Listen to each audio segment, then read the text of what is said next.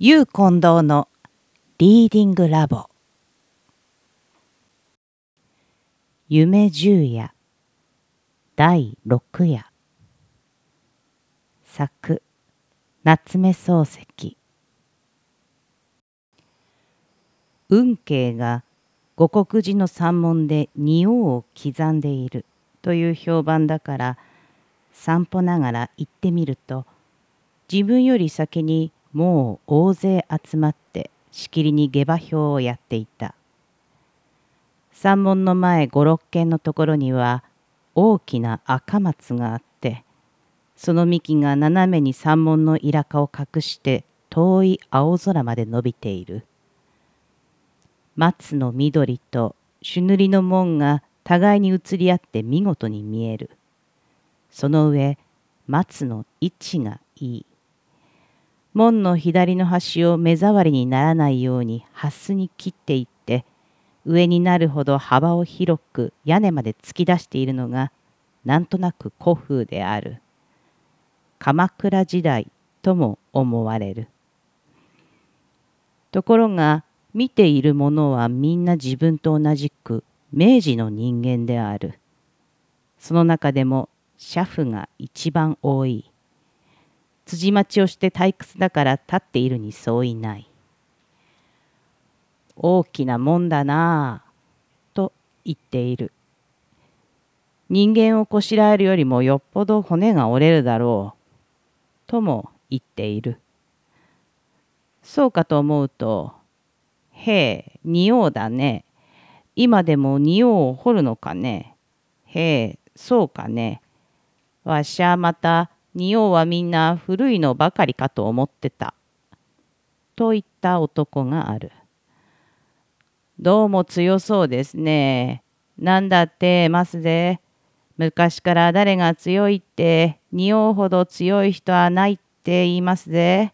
何でも大和だけの御事よりも強いんだってからね。と話しかけた男もある。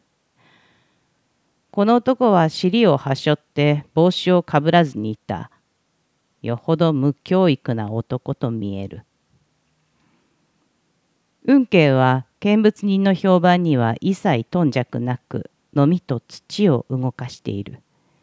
一向振り向きもしない。高いところに乗って仁王の顔のあたりをしきりに掘り抜いてゆく。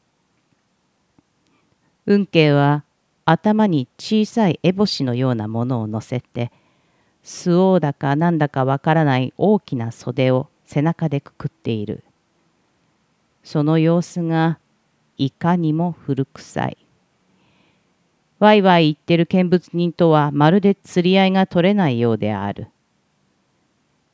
自分はどうして今自分まで運慶が生きているのかなと思った。どうも不思議なことがあるものだと考えながらやはり立って見ていた。しかし運慶の方では不思議とも期待ともとんと感じえない様子で一生懸命に掘っている。仰向いてこの態度を眺めていた一人の若い男が自分の方を振り向いて「さすがは運慶だな眼中に我々なしだ天下の英雄はただ仁王と我とあるのみという態度だ。あっぱれだ。と言って褒め出した。自分はこの言葉を面白いと思った。それでちょっと若い男の方を見ると若い男はすかさず「あののみと土の使い方を見たまえ大自在の妙境に達している」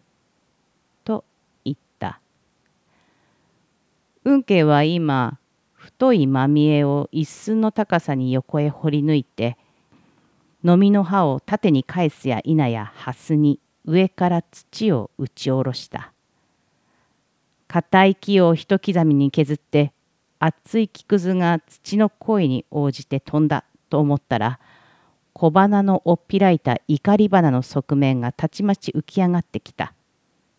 その塔の入れ方がいかにも無遠慮であった。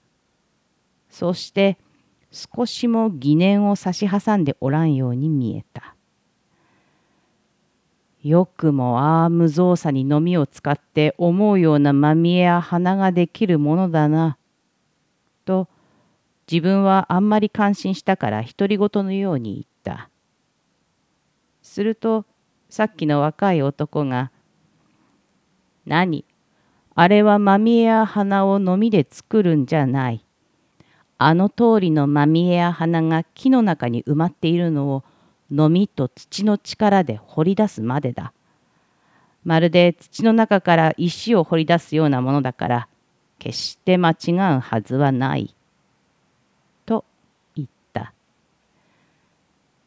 自分はこの時初めて彫刻とはそんなものか思い出した。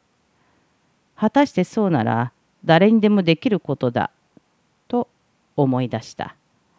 それで急に自分も仁王が掘ってみたくなったから見物をやめて早速家へ帰った。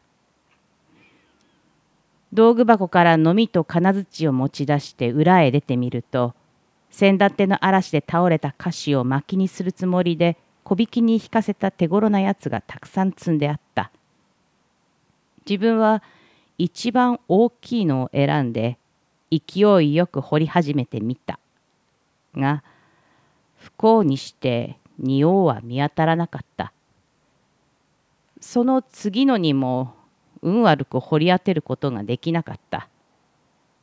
3番目のにも仁王はいなかった。自分は積んである薪を片っ端から掘ってみたが、どれもこれも仁王を隠しているのはなかった。ついに明治の木には到底仁王は埋まっていないものだと悟った。それで運慶が今日まで生きている理由もほぼ分かった。